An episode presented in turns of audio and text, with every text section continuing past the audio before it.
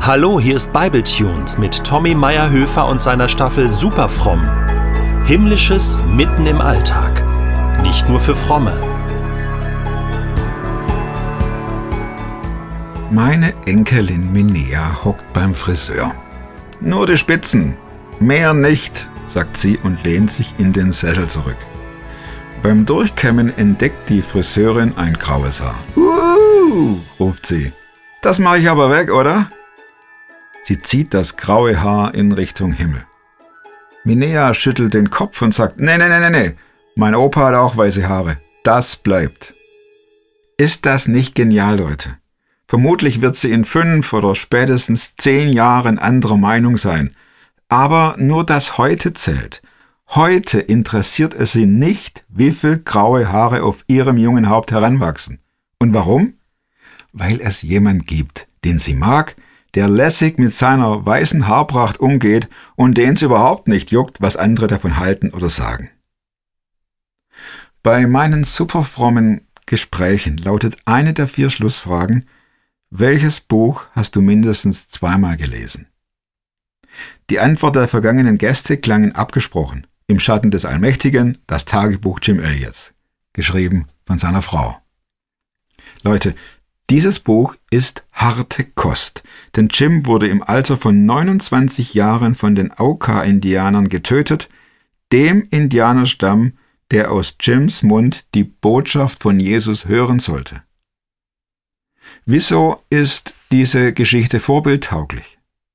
Also ganz ehrlich, dann doch lieber weiße Haare auf dem Haupt als einen vergifteten Speer in der Brust.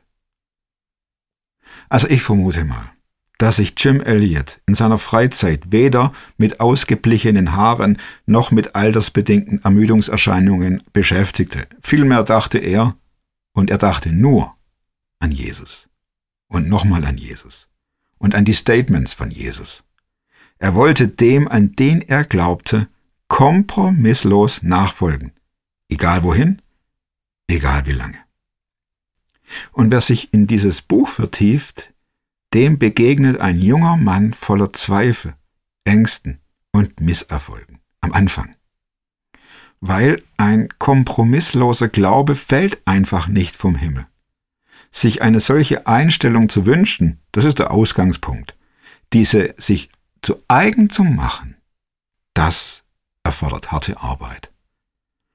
Und dieser Jim Elliot, der wird erst nach und nach zu dem Mann, den heute viele als ihr Glaubensvorbild bezeichnen. Und hier geht es nicht um das Tragen von grauen Haaren, sondern um konsequent gelebtes Christsein, wenn es sein muss, bis in den Tod. Jesus first. Ach, das sagt sich so leicht. Es singt sich so leicht, schreibt sich leicht. Lebt sich's auch leicht? Auf keinen Fall. Um zu wissen, was das bedeutet, braucht's die Begegnung mit Jesus. Und wie? Die Antwort heißt Neues Testament aufschlagen und den ersten Kontakt herstellen. Lesen, beobachten.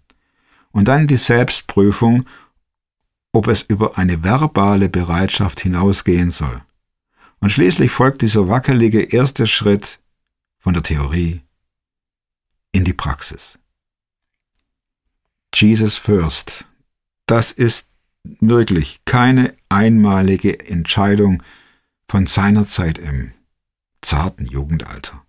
Wer mit Jesus leben möchte, wird immer wieder vor neue Herausforderungen gestellt werden. Schon klar, nicht jeden erwartet im Rentenalter eine Reise zu den Auka-Indianern. Doch die Bereitschaft zum Verlassen der so wunderbar eingerichteten Komfortzone gehört eben doch mit zur Grundausstattung des Christen. Und hierfür gibt's keine Altersbeschränkung. Weiße Haare sind definitiv kein Freibrief zum Abhängen in der frommen Chiller-Ecke. Es geht hinaus. Jesus First hat keine Altersbeschränkung.